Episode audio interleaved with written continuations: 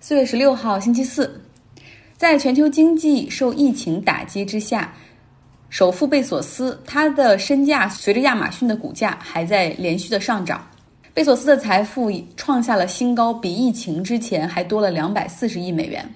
市场的逻辑是，大家不能出门，更加依赖网购了。那没办法去超市，尤其是亚马逊旗下还有这个 Amazon Fresh，它可以去配送生鲜。所以它的业绩肯定会好。我们看到股价上涨，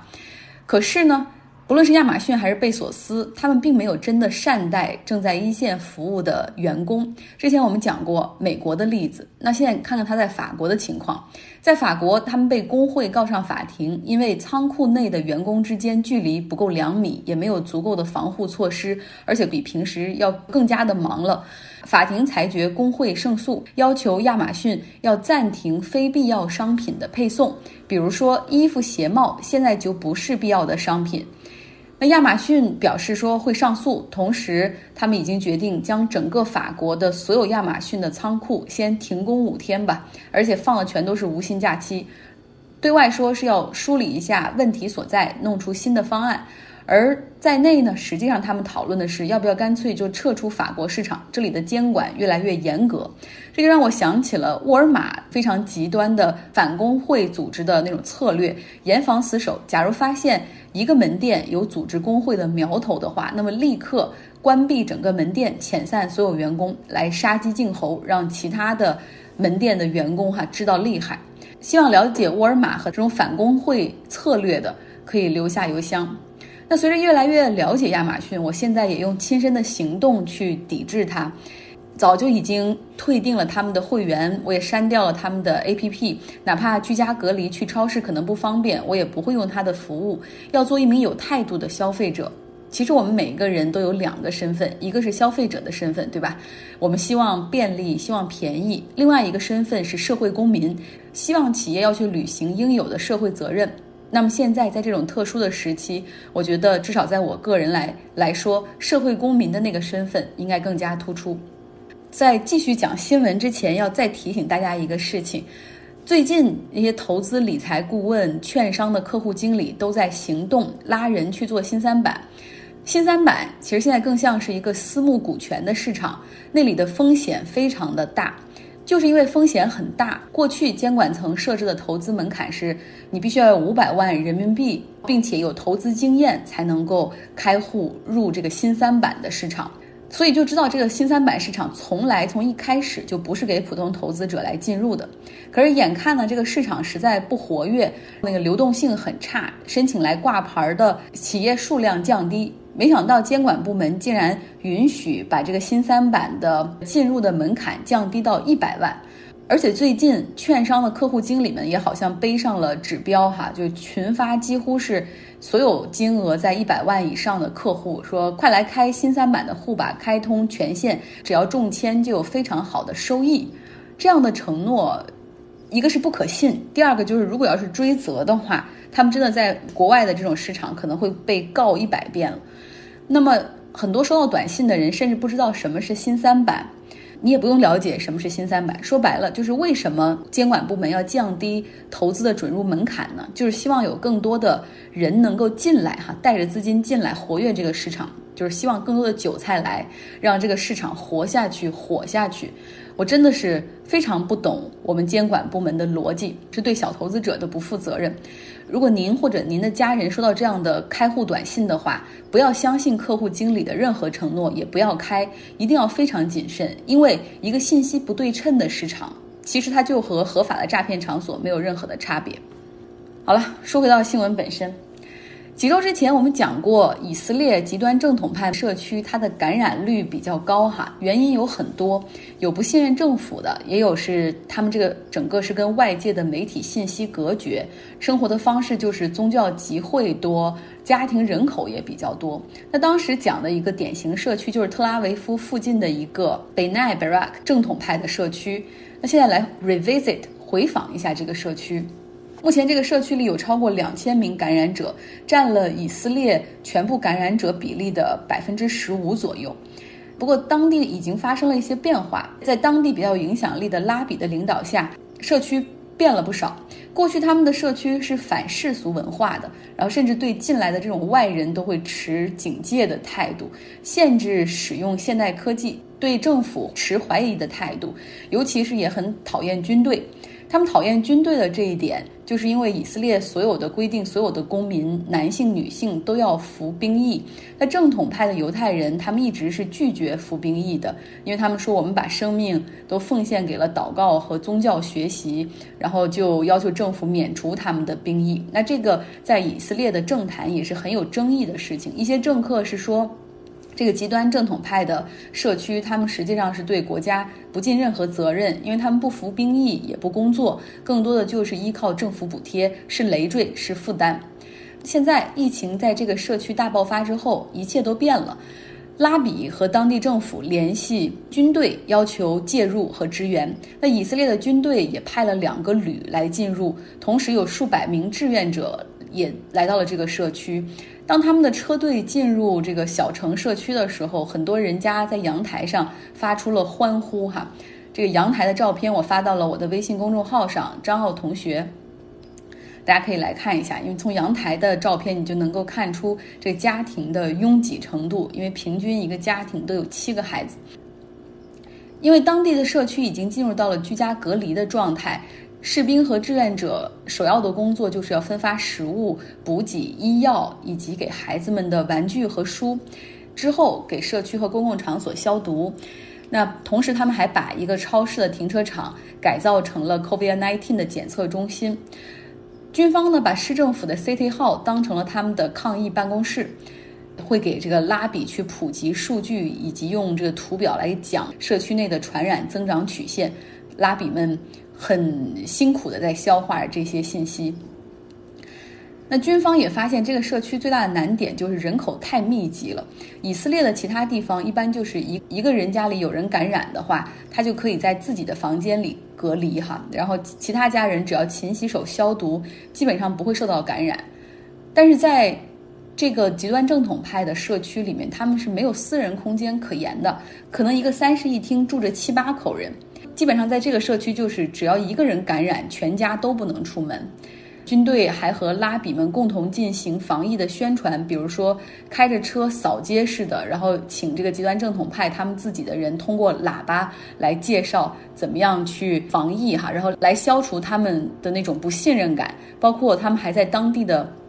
极端正统派的社区的报纸上去印发信息，上面还包括热线电话，就是如果感觉到不舒适的话，就马上拨打这个军方的电话，然后会有人上门去帮他们检测。那现在走进这个社区，还是可以听到有人读经的声音，不过不再是从这个 synagogue 礼拜堂或者宗教学校里面传来，而是从各家各户的窗户和阳台上传来。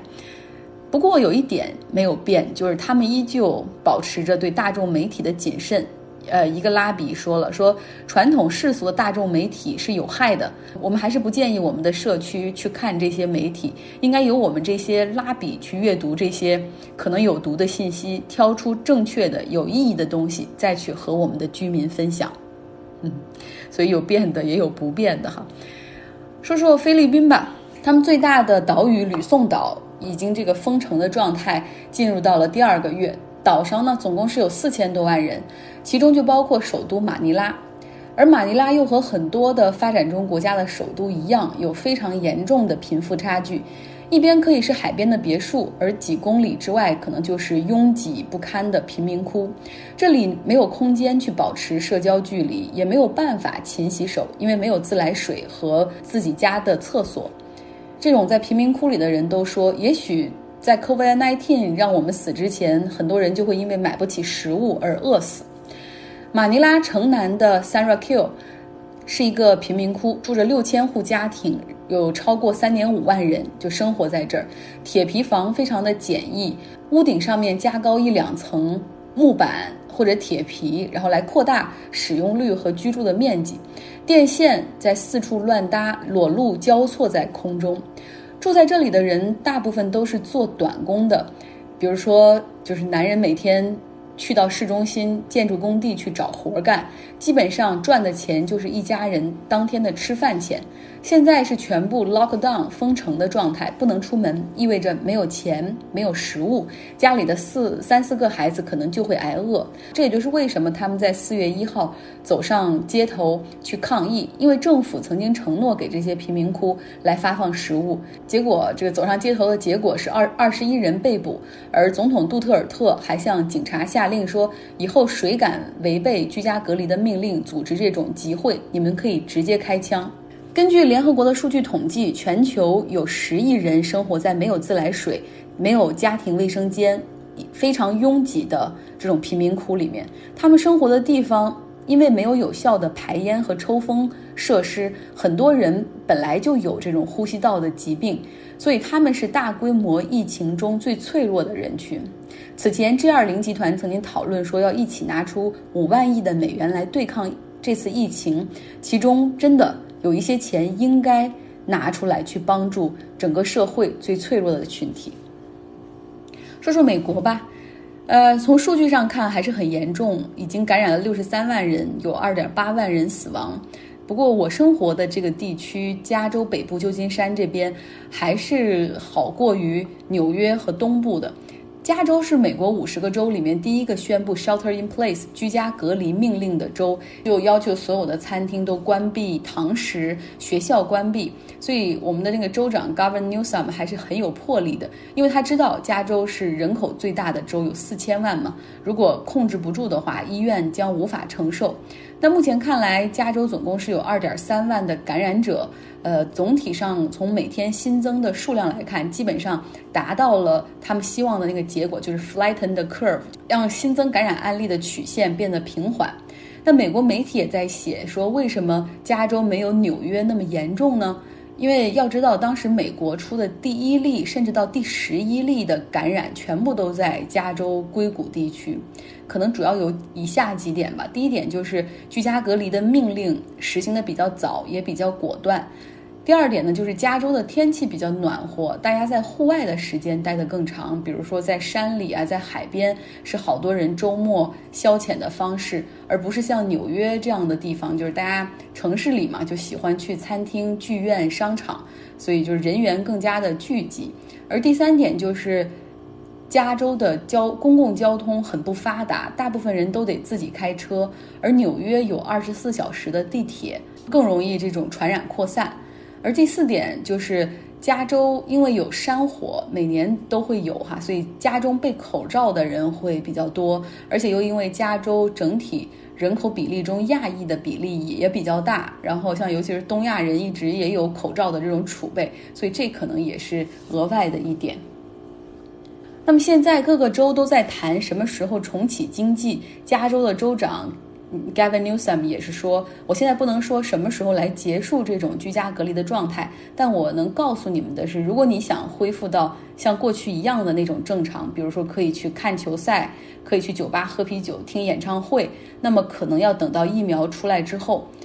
或者等到真的可以发生传说中的就 herd community 群体免疫。然后他说，当情况好转的时候，我们会。根据一些指标来慢慢解除居家隔离的这种政策，但是即便那个时候你可以去餐厅吃饭了，你会发现一切都变了，因为我们会要求餐厅的服务员会戴着口罩和手套提供服务，那餐厅里的间距也会变得更大。大家可以去公司上班，但是也需要戴着口罩。基本情况，我觉得大家可以参考国内吧。我自己个人呢，就是情绪这个东西就经常 up and down，像 roller coaster，就是有好的时候也不好的时候。我现在已经发现规律了，通常上午因为是阴天，也是一天中心情最差的时候，处理着邮件和昨天遗留的工作，然后心中有的时候飘过说好无聊啊，有的时候觉得好没劲啊。昨天还和一个朋友聊天，还向他请教。他是一个老销售，我就问他，我说如果市场不好，没有业务的时候，如何装出很忙的样子，体现你对这个公司还有价值呢？他说，你多写总结，写案例，多和平台其他部门沟通，最重要的是每一封邮件都请 CC 你的领导，证明你还还在努力工作。通常下午的时候会好一点，因为太阳也出来了，照进房间。尤其当它从这个窗户照到我的桌上笔记本电脑键盘的时候，这个时候我就好像手指也多了一些魔力一样，噼里啪啦总能完成好多工作。那完成了做这个音频节目之后，晚上的时间会属于我自己。然后那段时间总是觉得过得特别的快。我看看书啊，看看《纽约客》，有的故事又很长，一看就是一两个小时，很引人入胜。好的文字会让画面出现在你的眼前，但是看完之后呢，又有一个字都想不起来，只记得画面。比如说，我最近看的一篇文章是英国的一个作家 Roger Dickens，他呢喜欢在河里、湖里、大海里面游泳。因为他是受到了另外一个作家 John Cheever 的一个短篇故事《The Swimmer》游泳者的影响。因为在书中，主人公就决定力量所及范围内的水域，就是 public water 这种公开水域的游泳，他就都想去试一下。像登山的爱好者喜欢四处爬山打卡一样，小说的主人公又去到苏格兰、英格兰、威尔士河里、池塘里、湖里、海边、大自然的水里面去游。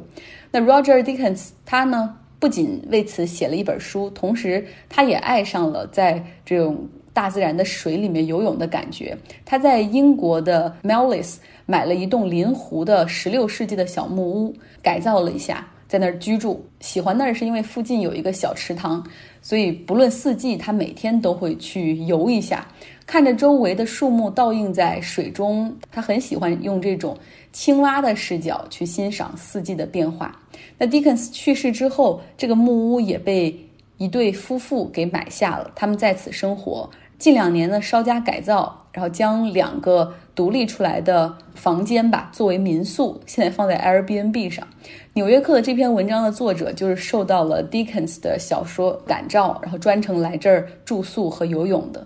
受到这种文字的感召，想重温一下作者的感觉，想必这种情况可能你也有过吧。好了，也欢迎大家有更多的分享。今天的节目就是这样。